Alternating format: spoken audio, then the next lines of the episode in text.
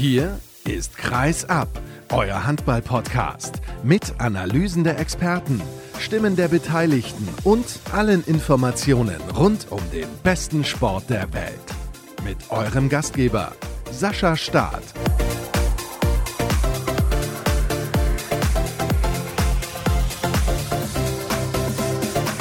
Gibt mal wieder jede Menge zu besprechen. Es war viel los in der Handballwelt. Hallo und herzlich willkommen zur nächsten Ausgabe von Kreisab, wie gewohnt, wieder am Montag.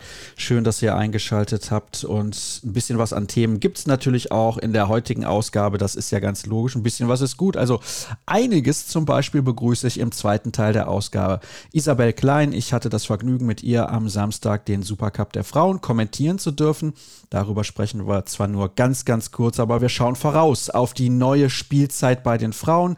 Die beginnt nämlich am Mittwoch mit dem Spiel des Meisters der SG BBM Bietigheim. Pokalsieger sind sie auch noch gegen den Aufsteiger aus Solingen-Grefrath. Und dann geht es ja auch los, schon am Wochenende mit der Champions League der Frauen. Da habe ich es jetzt nicht mehr rechtzeitig hinbekommen, mit meinem Superexperten für internationale Spiele bzw. Wettbewerbe Björn Parzen drüber zu sprechen. Aber ich habe schon einen Aufzeichnungstermin mit ihm vereinbart. Kriegen wir eventuell noch hin, denn nächste Woche hört ihr dann, was er zur Champions League der Männer zu sagen hat. Und vielleicht kann ich mit ihm dann auch ein bisschen über die Frauen plaudern. Ich glaube, das sollte eigentlich gar kein Problem sein. Und im Interview der Woche begrüße ich Gunther Eckhardt. Jetzt werdet ihr euch denken, wer ist das denn? Habe ich noch nie gehört.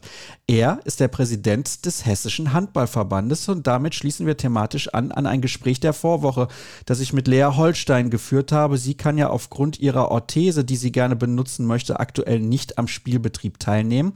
Die Saison startet am Wochenende und bis zum Donnerstag soll eine Entscheidung gefallen sein. Die Vereine in ihrer Liga wurden befragt und darüber spreche ich dann eben mit Gunther Eckert abschließend in dieser Ausgabe. Aber zunächst begrüße ich von der Volksstimme aus Magdeburg den Kollegen Lukas Reinecke. Hallo Lukas. Hallo Sascha. Wir starten durch mit dem Topspiel, das wir ja gestern erst bewundern durften. Absoluter Kracher, relativ früh in der Saison. Da gibt es jetzt einige hintereinander, unter anderem in dieser englischen Woche, also einige Bundesligaspiele, die uns erwarten. Zum Beispiel, da schaue ich gerade nochmal auf das Tableau bzw. den Spielplan. Die Füchse Berlin erwarten den SC Magdeburg, die SG Flensburg-Handewitt muss gegen den THW Kiel ran. Und am Wochenende haben wir dann nochmal Kiel gegen Melsungen. Sicherlich auch sehr interessant. Magdeburg gegen den HSV und Hannover Hannover gegen die Rhein-Neckar-Löwen. Mensch, also es ist wirklich sensationell, was der Spielplan uns in den ersten Tagen der neuen Saison bietet. Aber ich habe es ja gerade schon gesagt, der Kracher von gestern war wirklich phänomenal. Es war ein Spiel, das die Erwartungen erfüllt hat, ja oder nein? Ja, auf jeden Fall. Also ich glaube, man hat gesehen, dass da zwei der Meisterschaftsfavoriten aufeinander getroffen sind und die Erwartungen des Spiels erfüllt haben und Spaß und Spannung für die Saison versprechen. Zu Beginn war es ja so, dass es eigentlich ein sehr, sehr ausgeglichenes Spiel war. Also keine Mannschaft konnte sich absetzen, stand ziemlich oft unentschieden. Ja, also es war am Anfang sehr ausgeglichen, es wechselte zwischen Tempohandball und intensiven Angriffshandball. Waren zwei sehr gute Mannschaften und kurz vor der Halbzeit konnte Magdeburg dann schon für eine kleine Vorentscheidung sorgen. Ah, für eine kleine Vorentscheidung. So weit sind wir aber noch nicht, lieber Kollege. Also wir müssen erstmal mit der Anfangsphase beginnen. Das ist ja klar, ich habe es gerade gesagt, es war ausgeglichen. Du hast gesagt, es war eine Mischung aus Tempo, Handball und Positionsangriffen. Das ist ja eigentlich sehr erstaunlich, weil normalerweise beide Mannschaften Tempo, Tempo, Tempo spielen. Ja, genau. Also beide Mannschaften haben es ja versucht, schnell den Abschluss zu suchen, aber wenn es dann nicht geklappt hat in der ersten Welle, dann wurden die Angriffe sehr lange ausgespielt, auch weil natürlich beide Abwehrreihen zunächst sehr gut gestanden haben und dann aus dem Positionsangriff wenig zugelassen haben. Ja, mir ist das auch aufgefallen. Gerade zu Beginn war es eigentlich so, dass tendenziell eher weniger Tore gefallen sind und die Abwehrreihen der beiden Teams, das hat wirklich sehr, sehr gut funktioniert. Also beim SCM, der Innenblock, der war wirklich richtig gut drauf und auch Nikola Portner hat einige Bälle zu fassen bekommen. Ja, also in der Anfangsphase Nikola überragend gewesen, da das Spiel auf jeden Fall zumindest mal ausgeglichen gehalten. Wurde dann hinten raus wieder etwas schwächer, aber in der Anfangsphase war auf jeden Fall ein Faktor, dass das Spiel ausgeglichen blieb. Lass uns sprechen über den Spieler, der meines Erachtens von Beginn an der Partie seinen Stempel aufgedrückt hat. Felix Klar, der ist neu gekommen im Sommer. Erkläre mir bitte, wie hat er am Anfang direkt so gut reinfinden können? Denn das ist zumindest mein persönlicher Eindruck, dass er sofort in diesem System von Bennett Wiegert drin ist. Wie hast du ihn gestern zum Beispiel wahrgenommen? Es ist schon beeindruckend, dass ein Spieler, der die Bundesliga gar nicht kennt dann auch zu einem Verein wie ein SC Magdeburg mit den Ambitionen kommt und nach dem Ausfall von Gisli Christiansson sofort gefordert ist, so dem Spiel seinen Stempel aufdrückt, das ist echt beeindruckend und auf jeden Fall eine Bereicherung für das Spiel und auch für die Liga.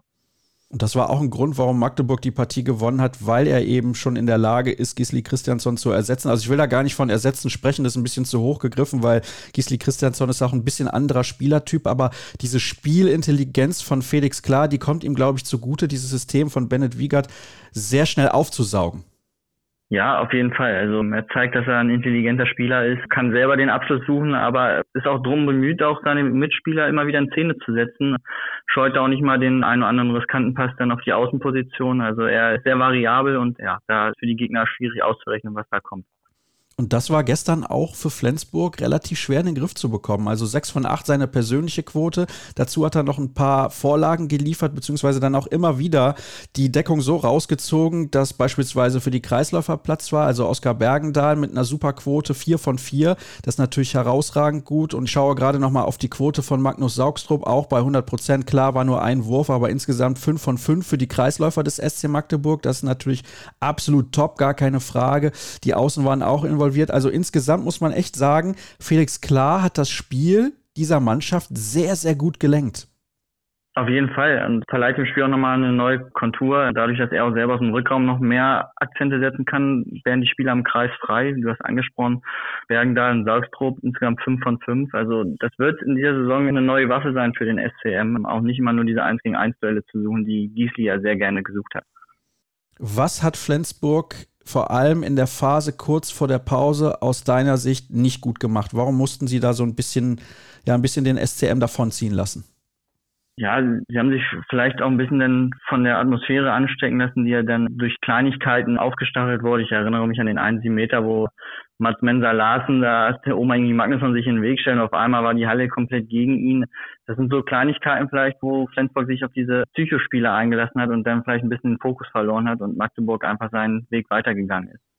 Und den sind sie vor allem dann nach dem Seitenwechsel weitergegangen. Da konnten sie sich immer mehr absetzen und hatten die Partie eigentlich bis zu einem gewissen Zeitpunkt komplett unter Kontrolle. Kann man das so sagen? Ja, also es war ja dann zwischenzeitlich plus sieben für Magdeburg. Da, da schien es ja dann auch ein sehr deutliches Spiel zu werden und dass dann hinten raus nochmal spannend wurde, ja, kann man vielleicht dann Magdeburg nicht verübeln, ne, wenn man dann sich schon mit dem Sieg so innerlich abgefunden hat. Aber über 60 Minuten gesehen war das ein klar verdienter Sieg für den SCM.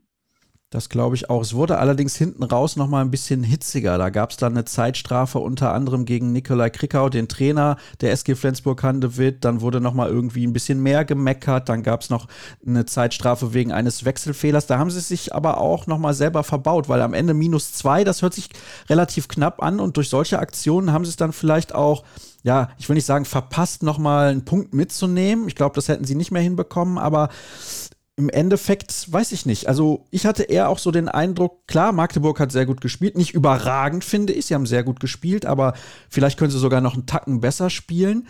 Defensiv allerdings, wenn du beispielsweise Simon Püttlik bei 3 von 8 hältst, Kai Smits bei 2 von 5 aus dem Feld, Jim Gottfriedson 4 von 6, das sind dann insgesamt 9 von 19 von den drei Rückraumstars der SG Flensburg-Handewitt. Da müssen wir auch sagen, Magdeburgs Defensive, Hut ab. Ja, also die Defensive, die funktioniert aktuell. Also, wenn man auch letzte Woche schon gesehen hat, nur 15 Gegentore in Wetzlar. Also die Defensive steht und aber auch offensiv müssen sich ja nicht verstecken. Beides mal 31 Tore erzielt. Das ist auf jeden Fall ein Wert, der, der sich sehen lassen kann. Also Magdeburg ist in einer erstaunlich guten Frühform. Mhm, ja, die Frühform passt auf jeden Fall. Mal gucken, wie gut sie dann ist am Mittwoch in Berlin. Da freue ich mich auch schon drauf. Das wird ein absoluter Kracher. Also der nächste mit Magdeburger Beteiligung. Lass uns aber nochmal bei dieser Partie bleiben und dem Spiel der Flensburger. Warst du ein bisschen enttäuscht von dem, was sie geboten haben? Ich habe es ja gerade gesagt. Sie haben am Ende nur mit zwei Toren verloren. Aber irgendwie war das nicht das, was ich persönlich mir erwartet hatte. Ja, also ich glaube, alle Handballfans hatten da ein Spiel erwartet, was bis zur letzten Sekunde auf Messerschneide stehen wird. Und wie Flensburg denn nach der Halbzeit da den Anschluss verloren hat, das war dann, glaube ich, schon ein bisschen erschreckend, zumal ja die SG auch als Meisterschaftsfavorit gehandelt wurde oder wird, wobei man das vielleicht nach gestern dann noch schon wieder ein bisschen relativieren muss und Magdeburg da vielleicht dann doch den Tick weiter vorn anzusehen ist. Ah, du würdest das direkt relativieren. Warum? Ja, weil man muss sagen, Magdeburg erstaunlich gute Vorbereitung gespielt, trotz der ganzen personellen Veränderungen, sind jetzt gut drin in die Saison gekommen und erstaunlich, dass sie schon so früh zu so einer Phase der Saison auf diesem Niveau spielen. Und so wie ich Bennett kenne, wird er die Mannschaft in den kommenden Monaten noch weiter besser machen und dann wird das noch eine stärkere Mannschaft werden, als sie jetzt schon ist.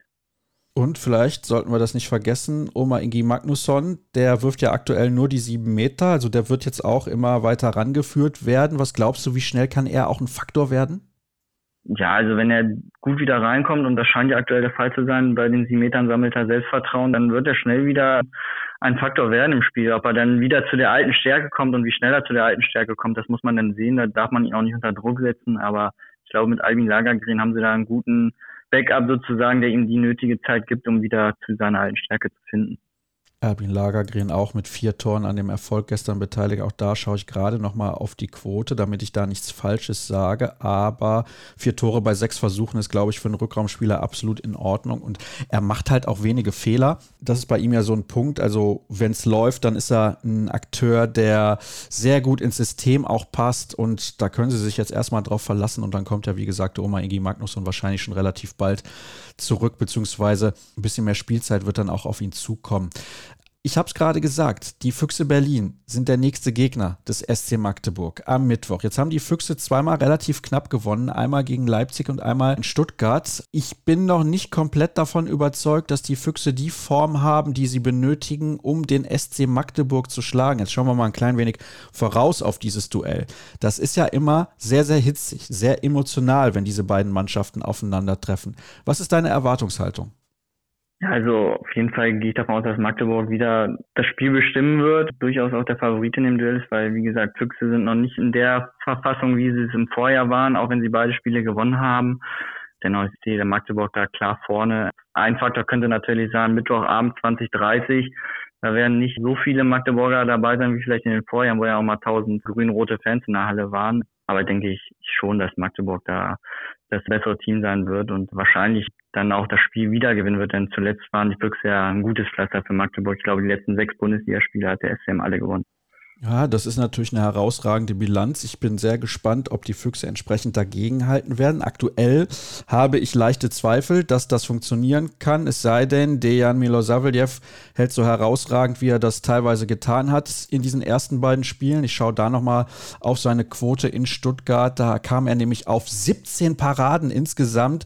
Fast 37 Prozent der Würfe auf sein Tor hat er abgewehrt. Also das ist natürlich ein phänomenaler Wert und den wird es, glaube ich, auch brauchen wenn sie gegen den SCM erfolgreich sein wollen. Also wenn Milosavljev so hält wie in Stuttgart, dann haben sie eine Chance. Was würdest du sagen? Ja, also einen guten Torwart, den braucht man immer, glaube ich, gegen den SCM. Das hat man die Vorjahre ja auch gesehen. Also die Spiele, die Magdeburg verloren hatte, häufig dann auch über den Torwart gewonnen wurden, also vom Gegner sozusagen. Niklas Sandin war da ja häufig ein Faktor. Also eine gute Torwartleistung ist nötig, wenn man aktuell gegen den SCM eine Chance haben möchte. Also sollte Milosavljev seine Form aus Stuttgart bestätigen, dann kann es auf jeden Fall was werden. Ansonsten wird es wahrscheinlich schwierig.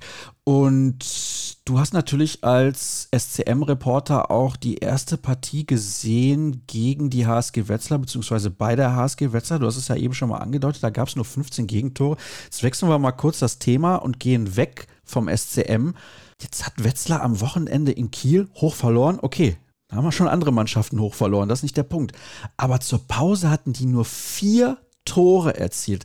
Ist unglaublich. Ich bin ein bisschen schockiert. Ich war auch schockiert von der Leistung gegen Magdeburg zu Hause. Dass man da verliert, okay, auch das kann ich nachvollziehen, ist gar kein Problem. Aber die Art und Weise, wie sich Wetzlar bislang präsentiert hat, boah, also die gibt zu denken.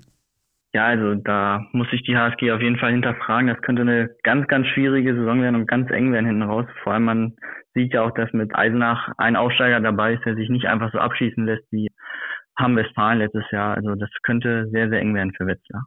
Ja, nicht nur Eisenach. Eisenach übrigens am ersten Spieltag erfolgreich gewesen gegen den Bergischen HC und dann in Hannover auch nur knapp verloren. Also tatsächlich diese offensive Deckung von Micha Kaufmann, die scheint zu funktionieren und die Gegner auch so sehr zu stressen, dass sie dann Probleme bekommen. Aktuell sind es 2 zu 2 Punkte. Klar, ein Sieg zu Hause, eine Niederlage auswärts, aber trotzdem deutlich besser, als das viele erwartet haben. Jetzt schon. Und Barling als zweiter Aufsteiger hat auch schon einen Sieg auf dem Konto. Zu Hause deutlich verloren gegen gegen den THW Kiel, aber dann mit einem 6 zu 1 Lauf in der Schlussphase beim Bergischen HC erfolgreich gewesen. Also auch der BHC muss sich ein bisschen umgucken.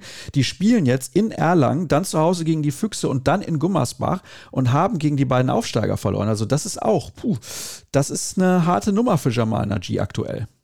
Das ist auf jeden Fall überraschend. Also der BRC hat ja auch der Vorbereitung gegen Magdeburg gespielt. Da war es zeitweise ganz ordentlich anzusehen, was der BRC gemacht hat. Dass die jetzt gegen beide Aufsteiger verlieren, ist auf jeden Fall ein herber Rückschlag für das Team. Und wenn die nicht aufpassen, dann kann man auch schnell mit 0 zu 10 Punkten starten und dann dieser Abwärtsstrudel drin, den muss man dann auch erstmal wieder umkehren.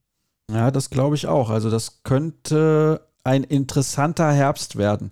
Zumindest beim Bergischen HC. Also bei anderen Teams sieht es jetzt nicht deutlich besser aus zwei Niederlagen, okay, da kann man mal mit in die Saison starten, aber wahrscheinlich nicht gegen zwei Aufsteiger. Das ist der entscheidende Punkt dabei. Und hinter dem BHC finden wir dann aktuell noch den SCDHFK Leipzig. Sehr, sehr unglücklich. Leipzig hat zweimal gut gespielt, natürlich dann auch gegen entsprechend gute Gegner und die Partien jeweils knapp verloren. Erlangen auch mit zwei knappen Niederlagen, momentan der 17. in der Tabelle und das Schlusslicht. Wir haben es ja eben schon gesagt, die HSG Wetzlar, die offensiv aktuell überhaupt nicht funktioniert. 37 Tore sind es bislang in zwei Partien, das heißt im Schnitt unter 20 Tore erzielt. So kann man auf gar keinen Fall in der Liga bleiben. Ja, vielleicht kristallisiert sich da ein neuer, deutlicher Abstiegskandidat heraus oder bin ich zu kritisch, Lukas? Nee, also ich würde das nach zwei Spielen auf jeden Fall genauso unterschreiben. Also Wetzlar muss gewaltig aufpassen, wenn sie nächstes Jahr weiter in der Bundesliga spielen wollen. Das glaube ich auch. Und dann haben wir noch, was ich auch sehr interessant finde, einen weiteren Sieg der MT Melsung. Also die Melsunger mit zwei Erfolgen in die Spielzeit gestartet. Es waren zwar Heimspiele, aber trotzdem eins knapp gewonnen und eins relativ deutlich. Vielleicht bahnt sich da etwas an, was alle schon seit vielen Jahren erwarten, nämlich dass sie deutlich weiter oben mitspielen. Und natürlich sehr erfreulich aus deutscher Sicht, die TSV Hannover Burgdorf und auch die Rhein-Neckar-Löwen sind souverän eingezogen in die Gruppenphase der European League. Da sind also dann vier deutsche Vertreter mit dabei. Berlin und Flensburg kommen noch mit dazu. Das könnte also eine tolle Gruppenphase werden. Der Modus wurde ja ein klein wenig verändert. Darüber sprechen wir dann auch nächste Woche, wenn Björn Parzen hier zu Gast ist. Und sicherlich auch interessant, die Rhein-Neckar-Löwen mit einem Unentschieden bei Frisch auf Göppingen in die Bundesliga-Saison gestartet. Ein zweites Spiel hatten sie ja noch nicht aufgrund der Qualifikationsspiele für die European League. Ja, Lukas, das soll es gewesen sein, was den SC Magdeburg angeht und einen kleinen Blick über die Liga haben wir auch noch verloren. Herzlichen Dank erstmal für deine Zeit. Wir machen die erste Pause in der heutigen Ausgabe und dann geht es gleich weiter mit dem Thema Frauenhandball.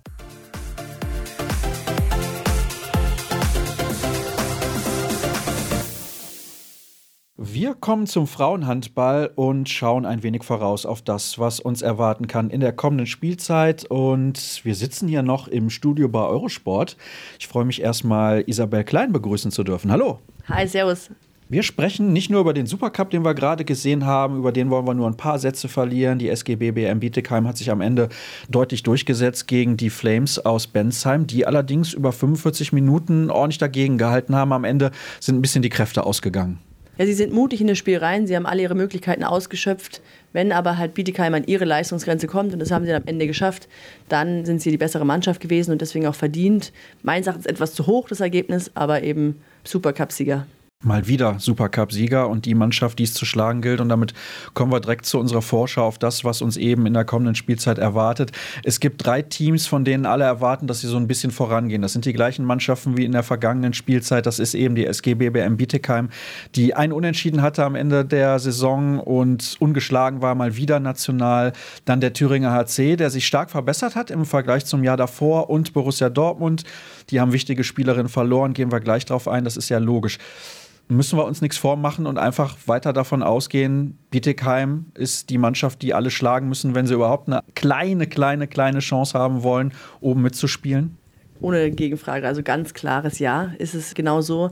Wir haben es aber auch im Vorfeld gehört, als Heike Ahlgrim gesagt hat, mit der Dreifachbelastung müssen jetzt schauen, dass die Spielerinnen freikriegen von ihrem Beruf. In Bietigheim hat man diese Bedingungen geschafft, die einfach für einen Profisport, für einen Leistungssport einfach genau richtig sind, dass sie professionell arbeiten können, dass sie professionell eben auch trainieren können. Das heißt eben auch vormittags, auch mit Regeneration, mit Reisen optimieren können. Und deswegen ist es der Anspruch von ihnen selber, da eben halt deutscher Meister zu werden, ohne Verlustpunkt, aber eben auch, was wir alle erwarten können.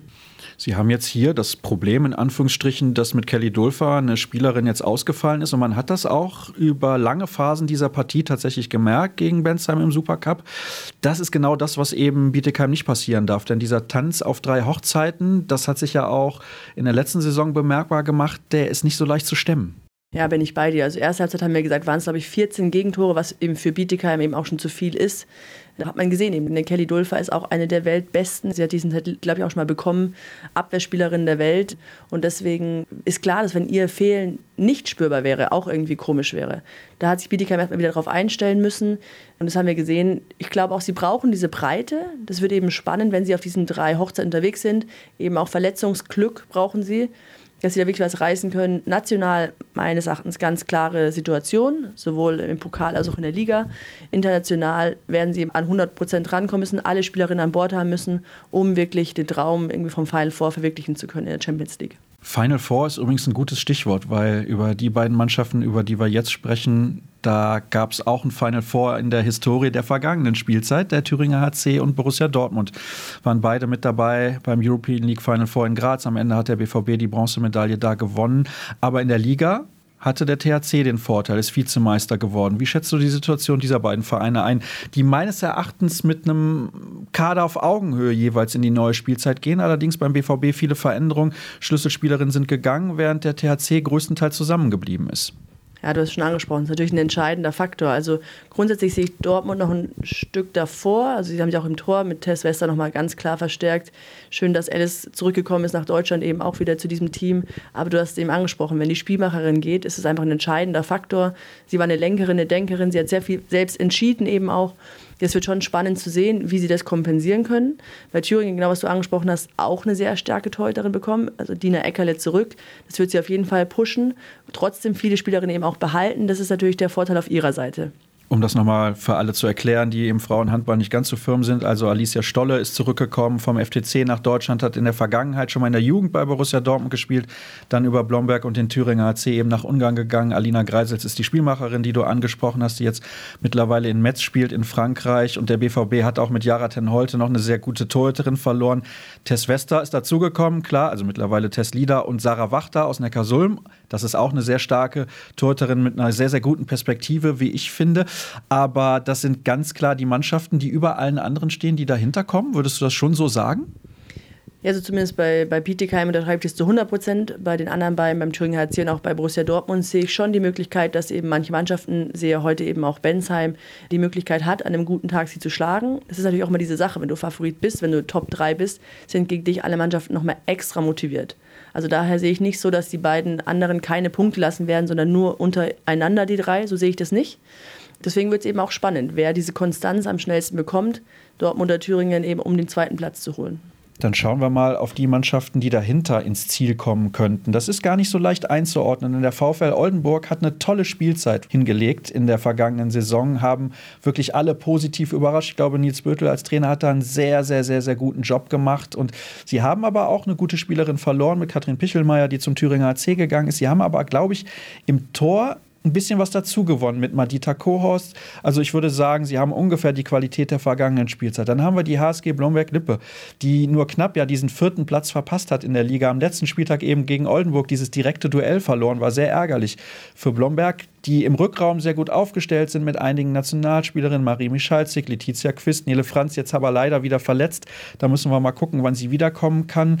Und eben Bensheim tatsächlich, weil die haben mich jetzt im Supercup über 45 Minuten wirklich überzeugt. Sie haben mit Kim Neitzinavicius eine erfahrene, gute Spielerin mit dazu bekommen. Das wären so meine drei Kandidatinnen für die Plätze 4, 5 und 6. Wie schätzt du das ein? Ja, mein Herz ist natürlich immer noch ein bisschen blau-gelb. Also natürlich würde ich Buxtehude trotzdem damit in irgendeiner Form dabei sehen, aber grundsätzlich bin ich da schon bei dir. Du hast es angesprochen, eben die Spielerinnen, die leider eben auch wieder verletzt ausgeschieden sind. Den wünscht man einfach nur, dass sie die Zeit bekommen, wieder zurückzukommen, wieder einfach sich zu zeigen. Bei Dieter wünsche ich einem auch Gehors, dass sie einfach ja, eine ganze Saison spielen kann, dass sie ihren Körper so kennengelernt hat, vielleicht eben auch, was sie braucht, um da Leistung zu bringen. Sie fühlt sich da sauwohl. Ich glaube, das ist ein wichtiger Faktor.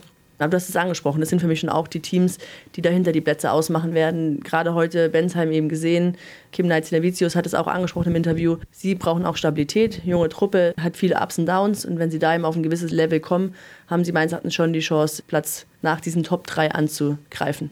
Dann hätte ich jetzt Buxte tatsächlich in den Topf mit zwei anderen Mannschaften geworfen, um dahinter vielleicht auch ein bisschen Druck zu machen auf die Mannschaften davor, und zwar Leverkusen und Metzing. Metzing hat allerdings auch mit Lena Degenhardt eine ganz, ganz wichtige Spielerin verloren, die für die Mannschaft eine große Rolle gespielt hat. Auch andere Abgänge gab es da. Bei Leverkusen, finde ich, ist immer noch die Achse Mareike Thomeier und Viola Leuchter so stark, dass die an einem guten Tag auch viele Mannschaften auf Augenhöhe auf jeden Fall schlagen können und eigentlich nichts mit dem Abstieg zu tun haben sollten, weiß man aber auch nicht. Michael Biegler, da übrigens der neue Trainer, hat dich das überrascht, diese Personalie? Kurz mal dazwischen so reingehakt sozusagen? Jein, ja. Also überrascht insofern eben, weil er eben nach dem, sag ich mal, Frauentrainer wieder im, im Männerbereich war. Aber klar, er hat seine Qualitäten und das weiß man auch zu schätzen und deswegen, ja, dass er gerne wieder da auf der Bank sitzen will, kann ich mir gut vorstellen. Johann Pettersson musste ja leider aus familiären Gründen den Verein verlassen. Da fand ich, hat er eigentlich einen sehr soliden Job gemacht. Und ja, wie gesagt, Leverkusen, Metzing und Buxtehude wären meine Mannschaften gewesen. Und jetzt klingt es ein bisschen komisch, wenn man den Rest sozusagen in einen Topf wirft. Es ist allerdings so, ich habe jetzt gerade noch mal geschaut, Soling hat tatsächlich das Pokalspiel gegen Zwickau mit zwei Toren Unterschied gewonnen, also der Aufsteiger aus meiner Heimatstadt, kann ich ja ganz nebenbei mal so erwähnen, also die einzige Stadt in Deutschland mit zwei Erstligisten, dem Bergischen HC und eben dem HSV Soling-Grefrath, die haben dieses Spiel gewonnen und die haben auch eine sehr gute Vorbereitung gespielt. Allerdings gibt es ja in diesem Jahr drei Absteiger. Es gibt keine Relegation, die Liga wird verkleinert zum letzten Mal mit diesem Modus. Dann Neckarsulm für mich nach der schwachen letzten Saison ein Kandidat vielleicht Abstiegskampf. Zwickau sowieso. Die Vipers aus Bad Wildung haben viele wichtige Spielerinnen verloren. Annika Ingenpass, die Kreisläuferin beispielsweise, ist nicht mehr mit dabei. Ganz, ganz wichtiger Faktor gewesen. Halle, auch ein Kandidat vielleicht für den Abstiegskampf. Also da sind einige Mannschaften, die tatsächlich diese drei Plätze sozusagen im negativen Sinne unter sich ausmachen werden. Hat denn hier mein Verein aus Solingen da eine Chance? Glaubst du das? Weil das Ergebnis finde ich jetzt durchaus überraschend. Also ich meine, das ist ein Pokalspiel, wo es ja für Zwickau auch darum geht, kommst du in die nächste Runde oder nicht? Und eigentlich müsste man meinen, die spielen jetzt seit einer längeren Zeit erste Liga, also so viele Jahre sind es nicht, aber trotzdem müssten eigentlich gegen Aufsteiger Favorit sein, verlieren das Ding. Die Ergebnisse der Vorbereitung sagen, Soling ist nicht komplett chancenlos tatsächlich. Also ich habe dazu zwei Gedanken. Mich freut es natürlich, dass dein Verein hochgekommen ist. Das werde ich wahrscheinlich nie von mir sagen können. Ich komme ja aus dem Münchner Raum und ich glaube, egal ob Handballer oder nicht Handballer, Münchner Raum ist sowohl im Männer- als auch im Frauenhandball leider nicht ganz oben mit vertreten respektive Fürstenfeldbruck bei den Männern, die es eben mal schaffen, aber grundsätzlich sind wir einfach eine Fußballstadt. Deswegen, ich sehe Solingen halt in der Situation jetzt im Pokal, die Mannschaften kennen sie noch nicht. Und so ist es schon am Anfang, wenn man gegen eine Mannschaft spielt, die man nicht kennt, das ist natürlich erstmal der Vorteil auf deren Seite. Andererseits lernen sie natürlich auch die Bundesliga kennen. Also sie lernen auch das Niveau kennen, die Schnelligkeit, die Härte. Ich glaube immer, dass ein Aufsteiger im Frauenhandball schwer hat einfach weil eben da nicht finanzielle Mittel da sind, um entsprechend aufzustocken und um irgendwie sicher zu gehen, dass man das Level hält. Das ist dann oft eine Mannschaftsgeschlossenheit, die da was erreichen kann, aber ich finde, die haben es immer sehr schwer.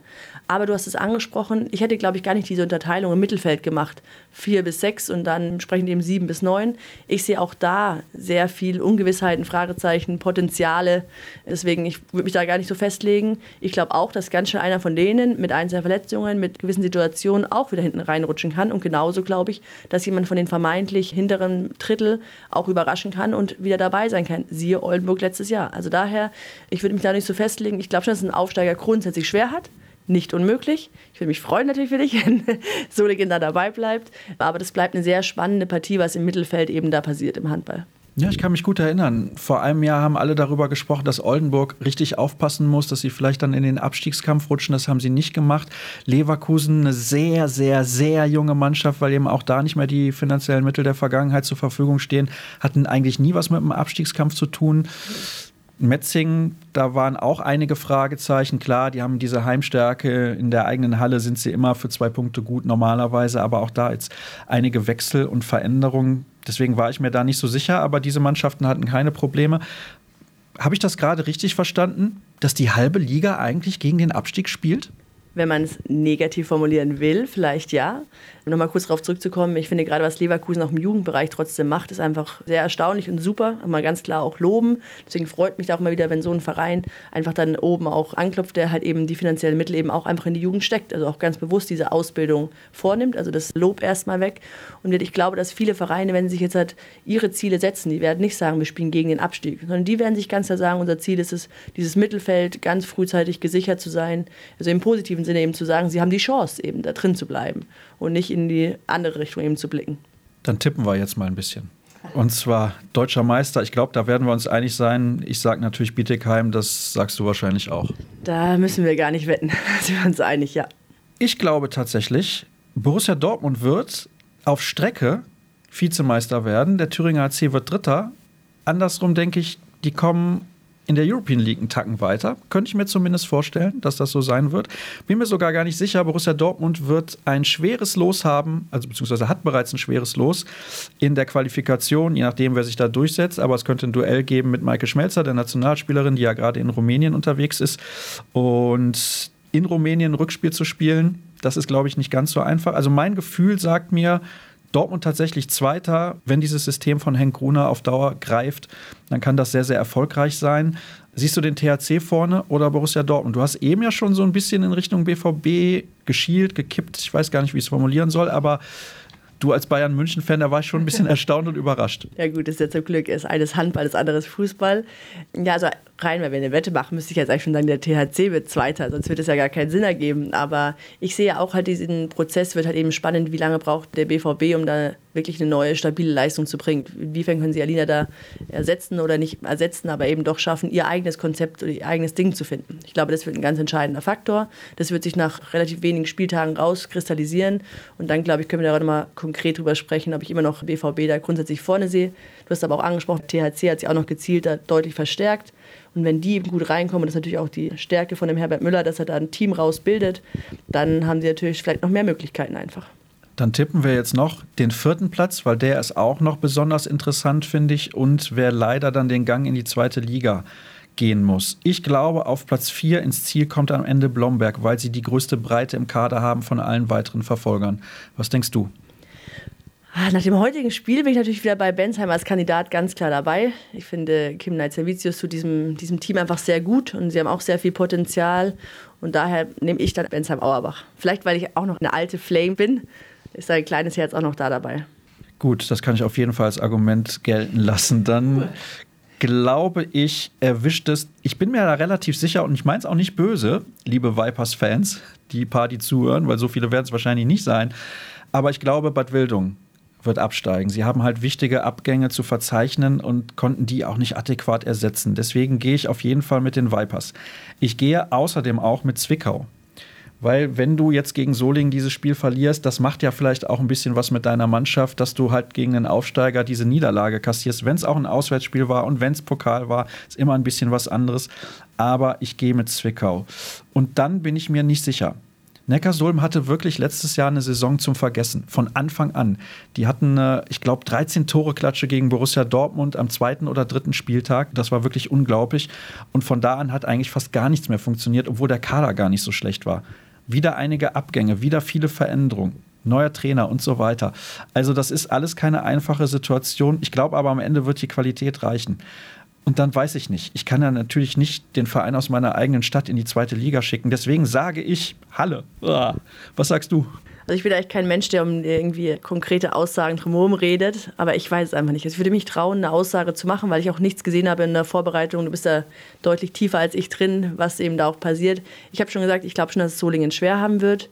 Da können wir auch gerne nach fünf, sechs Spieltagen nochmal reden. Klar, du hast sie alle genannt, die Kandidaten, die sich eben sehr schwer tun werden, auch mit Zwickau. Ich weiß nicht, ob so ein Pokalspieler jetzt schon einen Einfluss hat. Mental ist, glaube ich, jetzt eher weniger, sondern eher zu zeigen, halt, letzte Saison war eben auch schon nicht einfach. Aber genau wie du angesprochen hast, auch Vipers hat da deutlich gekämpft. Und deswegen sind es zu viele und zu wenig Ahnung, die ich von diesen Vereinen habe, um mich festzulegen, wer es am Ende wirklich ist. Also, ich habe verstanden, in ein paar Wochen müssen wir nochmal miteinander sprechen. Wir werden auf jeden Fall in Kontakt bleiben und mal gucken, was die einzelnen Vereine so treiben werden. Ja, also, in ein paar Tagen geht es schon los mit der Handball-Bundesliga Frauen und natürlich dann auch mit der Champions League. Jetzt gibt es aber eine letzte kurze Pause in der heutigen Ausgabe und dann gleich das Interview der Woche.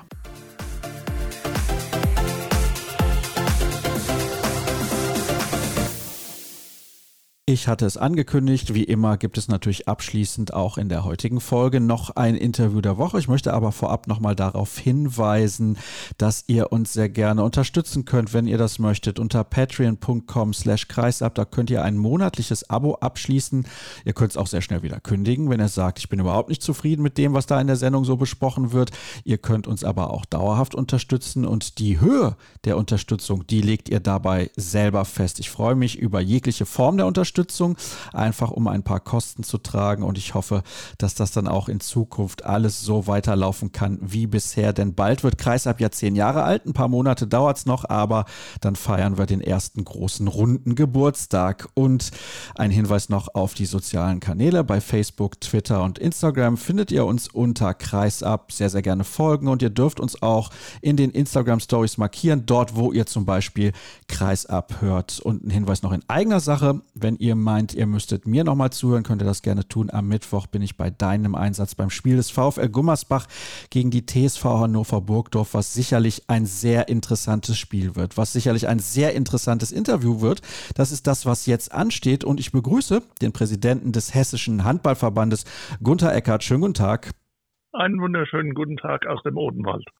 Ja, im Odenwald bin ich, glaube ich, selber noch nicht gewesen. Da müsste ich jetzt nochmal alles ins Gedächtnis rufen. Aber wir wollen uns natürlich mit einem Thema beschäftigen, das uns schon in der vergangenen Woche beschäftigt hat. Sie wissen natürlich genauso wie alle, die jetzt zuhören, worauf ich hinaus möchte. Das ist der Fall Lea Holstein. Die Gute war ja letzte Woche hier zu Gast und hat darüber gesprochen, dass sie einfach nur wieder Handball spielen möchte. Grundsätzlich, ich nehme an, Sie können diesen Wunsch sehr gut nachvollziehen.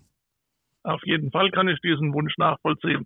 Ich freue mich über jeden, der Handball spielt und auch Handball spielen möchte. Bei der Frau Holstein ist das natürlich ein bisschen schwierig, wie wir jetzt in den letzten Zeiten gesehen haben. Aber da werden wir ja im Laufe des Gesprächs mit Sicherheit nochmal drauf zurückkommen.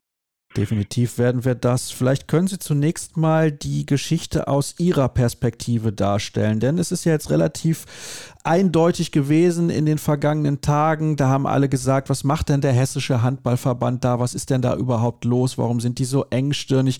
Wie hat sich das für Sie dargestellt? Also ich fange mal vielleicht ein bisschen an aus der Jugendzeit von der Frau Holstein. Da hatten wir schon mal dieses Problem. Ich gehe mal davon aus, das war so ungefähr 2017 oder 2018. Da hat sie noch bei einem anderen Verein gespielt, nämlich in Schenk-Lengsfeld. Und dieser Verein Schenk-Lengsfeld hatte damals einen Antrag gestellt, dass die Lea Holstein mit einem Handschuh spielen darf. Das liegt uns auch noch vor und wir haben damals nach einer längeren Beratung und auch nach Beratung mit dem Sportärztlichen Dienst und den Versicherungen entschieden, dass wir die Frau Holstein dann spielen lassen, wenn alle Mannschaften aus der entsprechenden Staffel, also aus der Gruppe, damit einverstanden sind. Diese Umfrage hatten wir damals gemacht im Jugendbereich. Die ist auch positiv ausgefallen und sie konnte damals ein Jahr lang für Schenk-Lengsfeld spielen. Es war allerdings klar, und das stand auch damals in dieser Verfügung drinnen, dass nach jedem Jahr diese Ausnahmegenehmigung neu erstellt werden muss weil ja man nicht weiß, in welcher Klasse sie spielt, welche neuen Mannschaften dazukommen und, und, und. Das war die Voraussetzung, die wir damals Schenk-Lengsfeld mitgegeben haben. Was natürlich dann weiter erfolgt ist, ist, dass sie den Verein gewechselt hat. Und ich gehe mal davon aus, dass bei dem Wechsel dieses Vereins diese Maßgabe nicht weitergegeben wurde. Denn in den Jahren darauf wurde kein Antrag gestellt, dass sie weiterhin diese Ausnahmegenehmigung bekommen sollte oder ja oder bekommen könnte.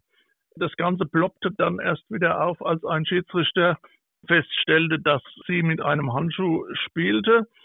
Ja, und das Weitere kennen wir ja von der letzten Woche, wie sich das dann dargestellt hat. Es wurde dann äh, ein Antrag gestellt von Hersfeld, das ist der Verein, zu dem sie dann gewechselt ist im letzten Jahr. Der wurde auch sehr spät gestellt, nämlich dieser Antrag wurde erst bei uns am 3.10.22 eingereicht. Wir haben dann nicht wie behauptet gar nicht, sondern schon am 16., 17.11. eine Rückmeldung der Vereine erhalten, die nicht einheitlich dafür waren, dass in der Klasse, in der Hersfeld dann spielt, die Frau Holstein mit diesem Handschuh spielen durfte. Das haben wir auch sehr zeitnah dem Verein zurückgemeldet und sie hat daraufhin nach meinen Erkenntnissen nicht in der letzten Runde mitgespielt. In der jetzigen Runde kam auch bis letzte Woche kein Antrag vom TV Hersfeld an uns, dass sie wieder spielen dürfte.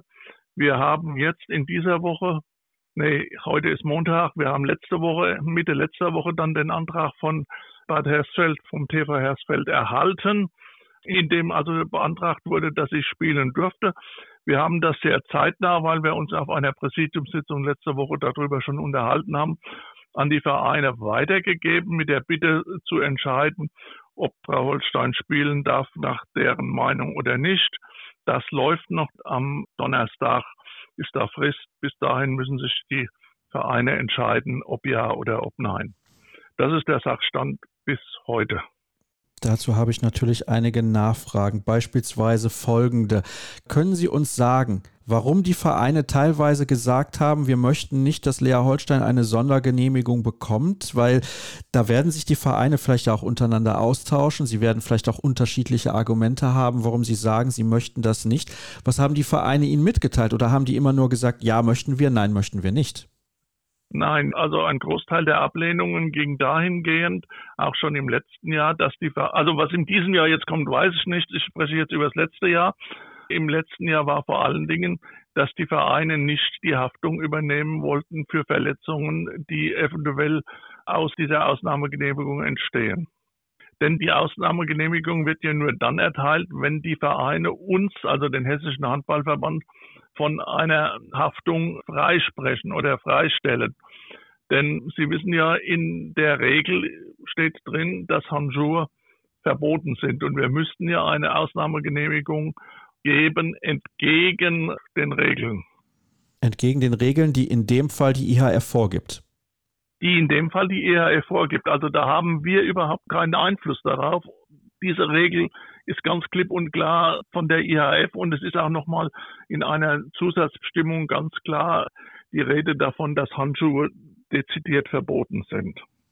Haben Sie dahingehend als Verband eventuell auch mal mit Ihrem Dachverband, sprich dem Deutschen Handballbund, Kontakt aufgenommen? Das haben wir. Wir haben nicht nur mit dem Deutschen Handballbund. Ich habe auch ein längeres Gespräch darüber mit dem Hessischen Behindertensportverband darüber geführt. Der Hessische Behindertensportverband steht auf dem Standpunkt Regel ist Regel und man kann nicht dagegen verstoßen. Der Deutsche Handballbund sieht die Regelung so ähnlich, wie wir sie jetzt vorhaben. Also wenn eine Haftungsfreistellung von Seiten der Vereine kommt, kann man eine Ausnahmegenehmigung in der Hinsicht geben. Das ist ja schon mal relativ positiv, dass man das eben machen kann. Und das ist ja dann auch der Weg, der wahrscheinlich der richtige ist. Aber die Frage, die sich auch stellt, ist, man möchte auch eine dauerhafte Lösung. Also das ist natürlich jetzt ein gesonderter Fall, da wird es nicht viele von geben, aber es ist auch das Thema Inklusion, was da groß aufkommt. Können Sie denn verstehen, dass das Thema insgesamt jetzt so emotional auch belastet ist, weil das ist zumindest mein Eindruck ich kann das durchaus verstehen, dass das emotional belastet ist. Denn es will ja jemand etwas, nämlich Handball spielen, das er sehr gerne macht. Und da haben wir jetzt natürlich logischerweise in gewisser Weise einen Riegel vorschieben müssen. Die Problematik ist halt wirklich mit dem Dauerhaft ist eine Haftungssache. Also wir können, und deshalb ist ja die Sache mit dem Handschuh eigentlich eingeführt, damit andere Spieler nicht verletzt werden oder Spielerinnen nicht verletzt werden können. Das heißt, das können wir ja von vornherein nicht ausschließen. Wir haben nochmal mit dem Schiedsrichter gesprochen, der damals dieses Verbot ausgesprochen hat. Und er hat uns mitgeteilt, es wäre kein weicher Handschuh, sondern es wäre ein harter Handschuh. Also ich persönlich habe den Handschuh jetzt nicht gesehen und auch nicht in der Hand gehabt, kann also jetzt weder sagen, ob er hart oder weich ist. Aber der Schiedsrichter hat gesagt, es ist ein harter Handschuh und er kann nicht ausschließen, dass eine Verletzungsgefahr bei einem Zusammentreffen mit einer anderen Spielerin auftreten kann. Das ist halt der ganze Grund. Das hat übrigens auch die Sportversicherung. Wir haben ja auch nicht nur mit den beiden Institutionen, die ich eben angesprochen habe, gesprochen, sondern auch mit der Sportversicherung. Und die Sportversicherung hat uns gesagt, dass das Ganze immer als Einzelfall betrachtet werden muss, weil es eine Ausnahmegenehmigung gegen die Regel ist. Sie, und das kam dann sogar noch einmal von der Deutschlandzentrale der Sportversicherung, sie würden uns dringend empfehlen, nicht gegen die Regel zu verstoßen. Das haben wir schriftlich von der Sportversicherung. Mhm. Das ist natürlich auch ein sehr, sehr interessanter Punkt. In der vergangenen Woche hat sich Lea Holstein dahingehend geäußert, dass sie sich ein bisschen, ja, ich will nicht sagen, bloßgestellt gefühlt hat durch den Schiedsrichter, der ihr dann auch sehr kurzfristig nur mitgeteilt hat, dass sie nicht spielen dürfte. Wie haben Sie das wahrgenommen? Also, das war ja schon im letzten Jahr. Das war ja schon 2022. Schiedsrichter haben grundsätzlich ja die Aufgabe, die Ausrüstung von Spielern zu überprüfen. Das ist in allen Sportarten so. Und über lange Zeit hinweg haben wohl die Schiedsrichter das nicht beanstandet. Weiß ich nicht, kann ich Ihnen jetzt nicht sagen, warum das nicht geschehen ist, dass sie da gegen die Regel gehandelt hat. Das war jetzt halt ein Schiedsrichter, ein sehr erfahrener Schiedsrichter, der das halt dann bemerkt hat und gesagt hat, Handschuhe gehen nicht. Ich kann mir das vorstellen, dass das halt für die Frau Holstein nicht angenehm war, aber der Schiedsrichter hat eigentlich seine Aufgabe völlig zu Recht wahrgenommen. Er muss die Ausrüstung kontrollieren. Wir gehen ein bisschen chronologisch mal vor, weil es gab ja da eine gewisse Reihenfolge. Zunächst mal, das haben Sie ja eben gesagt, 2018 um den Dreh gab es eine Ausnahmegenehmigung im Jugendbereich. Dann hat Lea Holstein den Verein gewechselt. Dann gab es natürlich auch viele Dinge, die zu regeln waren im Rahmen der Corona-Pandemie, die sicherlich auch dafür gesorgt hat, dass das Thema vielleicht auch ein bisschen zur Seite gedrängt wurde und auch nicht mehr richtig wahrgenommen wurde. Aber das ist nur meine Vermutung und das möchte ich auch keinem zum Vorwurf machen. Also da Daher bitte nicht falsch verstehen. Lea Holstein hat auch von einer Versammlung gesprochen, die stattgefunden hat, auf der sie selber auch mit dabei gewesen ist. Das war ihr generell schon mal unangenehm, dort so im Mittelpunkt zu stehen. Sie hat aber auch gesagt, sie fühlte sich irgendwie nicht ernst genommen oder das Thema wurde nicht richtig ernst genommen, weil beispielsweise auch ein Rechtsanwalt, der mit dabei gewesen ist, die Versammlung früher verlassen hat. Was können Sie dazu sagen? Also es geht nicht um einen Rechtsanwalt, sondern es geht um unseren Vizepräsident Recht. Es war also folgendermaßen.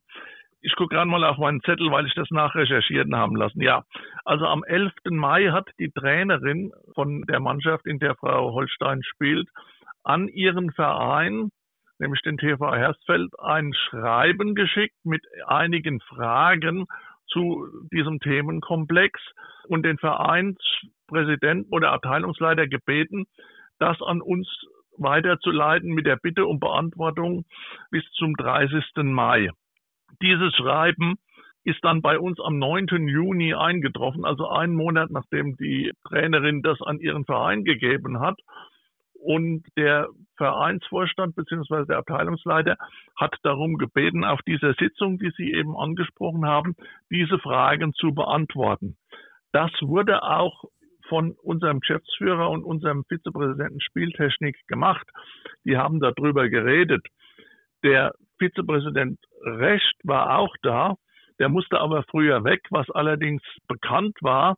Und er hat aber darauf hingewiesen, dass er früher weg musste. Es kam aber seitens des TV Hersfeld beziehungsweise auch von der Frau Holstein dann nicht nochmal die Bitte, ob er auf dieses Thema, ob er als Rechtler auf dieses Thema eingeht sondern das wurde dann vom Geschäftsführer und vom Vizepräsidenten Spieltechnik beantwortet. War es denn nicht möglich, diesen Tagesordnungspunkt auf dieser Versammlung ein bisschen nach vorne zu ziehen, mit dem Wissen, dass Ihr Kollege früher diese Versammlung verlassen musste? Also ich habe ihn nochmal gefragt in dieser Richtung. Er hat gesagt, er hat es am Anfang bekannt gegeben und hat er gesagt, ob noch jemand etwas hätte, was mit ihm zu besprechen wäre. Da hat sich aber keiner gemeldet. Ihm war jetzt nicht bekannt, dass die Frau Holstein da war. Das muss man vielleicht dazu sagen. Gut, ich kann ja nicht sagen, wie viele Leute auch bei der Versammlung dabei gewesen sind. Wie viele Personen treffen sich da in der Regel? Ist das so unübersichtlich? Das sind, ja, das können schon 80 gewesen sein. Gut, da ist es natürlich durchaus möglich, dass man dann nicht weiß, wer da alles mit dabei ist und man kennt ja auch nicht jede Person persönlich. Von daher, okay, dann wissen wir das auch ein bisschen einzuordnen. Insgesamt, was also mir mit, auffällt, mit Sicherheit, ja. Darf ich noch einen Satz dazu sagen? Mit Sicherheit hat er also darauf hingewiesen, dass er früher weg muss und wenn noch etwas wäre, was mit ihm zu besprechen gewesen wäre, wäre das mit Sicherheit möglich gewesen, wenn sich jemand in dieser Sitzung gemeldet hätte. Was mir auffällt, unabhängig davon, weil das mit der Versammlung, das scheinen beide Seiten ja ein bisschen anders zu sehen, aber da möchte ich mir kein Urteil erlauben, weil ich auch nicht dabei gewesen bin, ist, dass es ein Kommunikationsproblem gibt zwischen beiden Seiten. Also es dauert immer relativ lange, bis die eine Seite sich dann dazu äußert, beziehungsweise dann vielleicht auch mal einen Antrag auf Sondergenehmigung einreicht. Das fällt mir von außen auf. Können Sie das verstehen, wenn ich das so sehe? Ja, aber möchte ich ein bisschen relativieren. Ich hatte es ja eben schon angedeutet.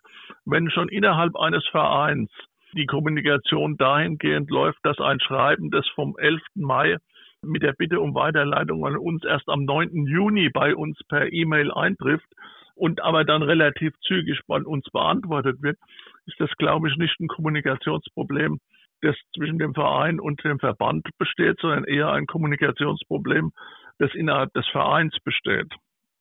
Besteht denn auch ein Kommunikationsproblem vielleicht auch zwischen anderen Parteien? Und damit meine ich nicht zwangsläufig dem Hessischen Handballverband, sondern insgesamt auch vielleicht ja der Handballszene im Allgemeinen, der Versicherung und so weiter, der IHF, die sich Gedanken machen müssen, welche Regeln sinnvoll sind? Das mag jetzt sein, aber ich sage mal so, die IHF ist ein sehr schwerfälliges Gebilde.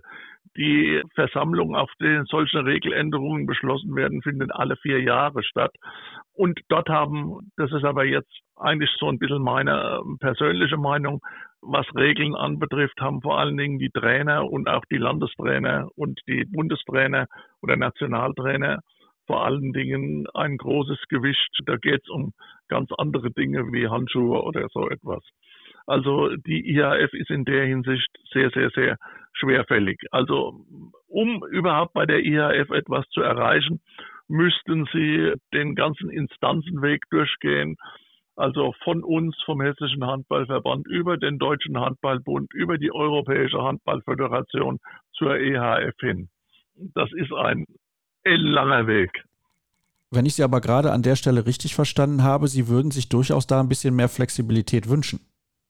Ja, ich würde mir wünschen, dass bestimmte Dinge schneller gehen würden. Aber Regeländerungen, ich sage mal so, wenn die ein Präsident der IHF gerne möchte, wie wir das ja jetzt haben, dass bei Harznutzung oder Harznichtnutzung zwei verschiedene Arten von Bällen benutzt werden kann und er möchte das, dann geht es ruckzuck. Aber andere Dinge gehen halt sehr schleppend. Aber das liegt weder am Deutschen Handballbund noch an uns noch an der EHF. Das ist die Institution IHF. Ja, ich glaube, über die Institution IHF ist hier in diesem Podcast auch schon hinlänglich besprochen worden, was solche Dinge angeht. Ich möchte nochmal zurückkommen auf das eigentliche Thema, nämlich ob Lea Holstein jetzt wieder Handball spielen kann oder nicht. Sie haben ja gesagt, bis zum kommenden Donnerstag erwarten Sie die Antworten sämtlicher Vereine. Glauben Sie, dass die Vereine jetzt auch ein bisschen anders reagieren werden, einfach aufgrund der, ja, ich habe es ja eben schon gesagt, Emotionalität, die in dieser Thematik drinsteckt? Oder glauben Sie, dass die Vereine nach wie vor sehr rational entscheiden werden? Ich weiß, das ist eine hypothetische Frage, aber ich kann mir schon vorstellen, dass die Aufmerksamkeit, die dieses Thema in den vergangenen Tagen bekommen hat, da auch ein Umdenken irgendwie initiiert. Diese Frage ist sehr schwer zu beantworten und ich möchte wirklich da keine Prognose jetzt abgeben. Also wir haben es im letzten Jahr gesehen, wo das ungefähr hälftig ausgegangen ist, diese Abfrage. Ich könnte mir durchaus vorstellen, dass das natürlich von vielen Spielern oder Spielerinnen in den Vereinen anders gesehen wird, als das im letzten Jahr jetzt gehandhabt wurde. Nur die Frage ist ja, letztendlich müssen die Vereinsvorstände das entscheiden, denn die sind ja dann letztendlich für die Haftungsfragen auch die Zuständigen. Wie die dann entscheiden, das wage ich jetzt nicht zu beurteilen.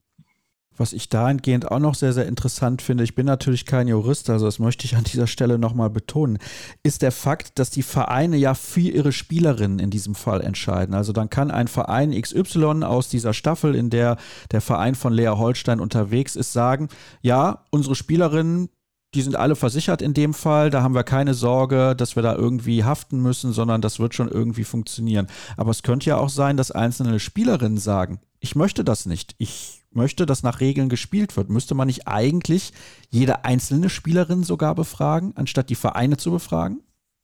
Das ist eine juristische Frage. Also ich verlasse mich jetzt hier auf meinen Vizepräsidenten Recht, der sich da sehr schlau gemacht hat Und er sagt, es reicht, wenn die Vereine hier die Freistellung von der Haftung uns aussprechen.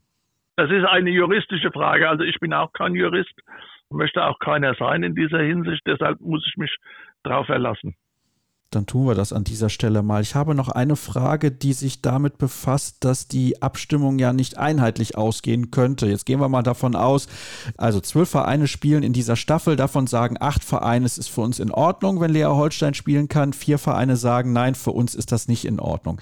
Wäre es denn vorstellbar, dass Lea Holstein dann in diesen Spielen gegen die acht Vereine, die zugestimmt haben, zum Einsatz kommen darf und nur in diesen Spielen gegen die anderen vier Vereine nicht?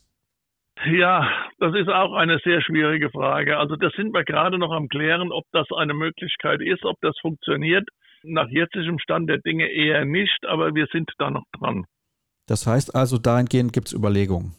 Ja, aber wie gesagt, das ist offen nach allen Richtungen. Da müssen wir noch ein paar rechtliche Dinge klären, ob das so dann möglich wäre oder ob es nicht möglich wäre. Das müssen wir sehen. Aber wie gesagt, nach jetzigem Stand der Dinge ist es nicht möglich. Das ist natürlich dann sehr, sehr schade. Hoffen wir, dass aber die Vereine eine entsprechende Entscheidung treffen und die dann positiv ausfällt für Lea Holstein. Was haben Sie denn als Präsident des Hessischen Handballverbandes aus dieser Sache in den letzten zwei Wochen gelernt? Eigentlich habe ich nicht viel gelernt, weil mir die Problematik ja bekannt ist. Die Problematik ist immer dann da, wenn diese Haftungsgründe auftreten. Wir hatten vor zwei Jahren oder vor drei Jahren schon mal so einen ähnlichen Prozess, auch mit Torhütern. Der ging dann bis vor das Oberlandesgericht, hat uns jetzt nicht direkt betroffen, sondern nur die beteiligten Spielerinnen. Und das sind also so Dinge, die können Sie einfach nicht ausschließen. Die Problematik, die Verletzungsproblematik, wer dann haftet, ist eine, die letztendlich immer und wenn es sein muss, in letzter Instanz von Gerichten entschieden wird. Also ich bin selbst jahrzehntelang Torwart gewesen es ist schwierig. Also Sie können nicht ausschließen, dass Sie mit irgendjemandem zusammenstoßen, dass es irgendwelche Verletzungen gibt. Und das ist im Normalfall auch abgedeckt. Das Problem an der Stelle ist halt nur, dass es dezidiert ausgeschlossen ist, dass bestimmte Dinge, nämlich in dem Fall Handschuhe im Handball benutzt werden dürfen. Und wenn ich etwas zulasse, was nicht benutzt werden darf, dann kommen wir langsam in den Bereich von grober Fahrlässigkeit in der Erstellung von irgendwelchen Ausnahmegenehmigungen. Also das muss man einfach juristisch beurteilen. Das Argument allerdings, dass es ein sportlicher Vorteil sein könnte, weil sich die Handfläche vergrößert, das können wir, glaube ich, ad acta legen, oder nicht? Ich kenne den Handschuh nicht, aber wenn der die Hand wirklich nur umschließt, eigentlich nicht. Aber die Frage ist halt wirklich nur, wenn das ein sehr festes Material ist. Also Sie haben ja, jetzt spricht der Torwart aus mir, Sie haben ja, wenn Sie zum Beispiel einen festen Ball auf die Fingerspitzen bekommen, dann klappt die ganze Hand nach hinten um. Wenn Sie jetzt einen festen Handschuh haben, ist das wahrscheinlich nicht der Fall. Also da kann man jetzt drüber streiten. Also ich will aber dieses Fass eigentlich gar nicht aufmachen. Eigentlich ist es kein großer Vorteil für meine Begriffe, aber andere sehen es vielleicht anders. Gut, also so wie Lea Holstein das in der vergangenen Woche hier in der Sendung dargestellt hat, hat sie keinen Vorteil, weil sie ja auch den Ball mit dieser Hand quasi gar nicht spielen kann, sondern es geht darum, dass sie einen Nachteilsausgleich hat. So hat sie es formuliert. Herr Eckert, gibt es von Ihrer Seite noch was zu sagen? Ja, also es ist ja nicht so, dass sie werfen will. Darum geht es ja nicht. Es geht hier um die Abwehrbewegung. Also wir machen es jetzt mal andersrum. Wenn ich ein Brett hinhalte, dann ist das stabil und fest wenn ich irgendwas habe, das biegsam ist, dann wird durch einen festen Ball das nach hinten gedrückt. Können wir jetzt drüber streiten, stundenlang. Also ich persönlich würde es nicht als Vorteil sehen, aber es gibt mit Sicherheit Menschen, die es sehen würden dann haben wir die gleiche Meinung. Ich sehe es auf gar keinen Fall als Vorteil und ich glaube, Lea Holstein wäre es am liebsten. Das Thema wäre erst gar nicht ein großes, sondern sie könnte einfach Handball spielen, beziehungsweise sie hätte gar nicht dieses Problem. Aber gut, es ist wie es ist. Wir hoffen, dass es am Ende eine Lösung gibt und ich bin mir sicher, das Thema bleibt auf jeden Fall noch spannend. Herr Eckert, ich bedanke mich bei Ihnen recht herzlich, dass Sie mir zur Verfügung gestanden haben, denn ich kann mir vorstellen, dass das für Sie natürlich auch keine einfache Situation ist. Alle schimpfen aktuell auf den hessischen Handball Dachverband. Deswegen war es mir sehr wichtig, auch Ihre Seite hier in der Sendung darzustellen. Dann sind wir am Ende angekommen. Das soll es gewesen sein für eben diese heutige Sendung. Schön, dass ihr mit dabei gewesen seid. Und zum Abschluss natürlich nochmal der Hinweis auf unsere sozialen Kanäle bei Facebook, Twitter und Instagram. Einfach Kreis abfolgen und natürlich in der kommenden Woche wieder reinhören. Das war's für heute. Bis zum nächsten Mal. Tschüss.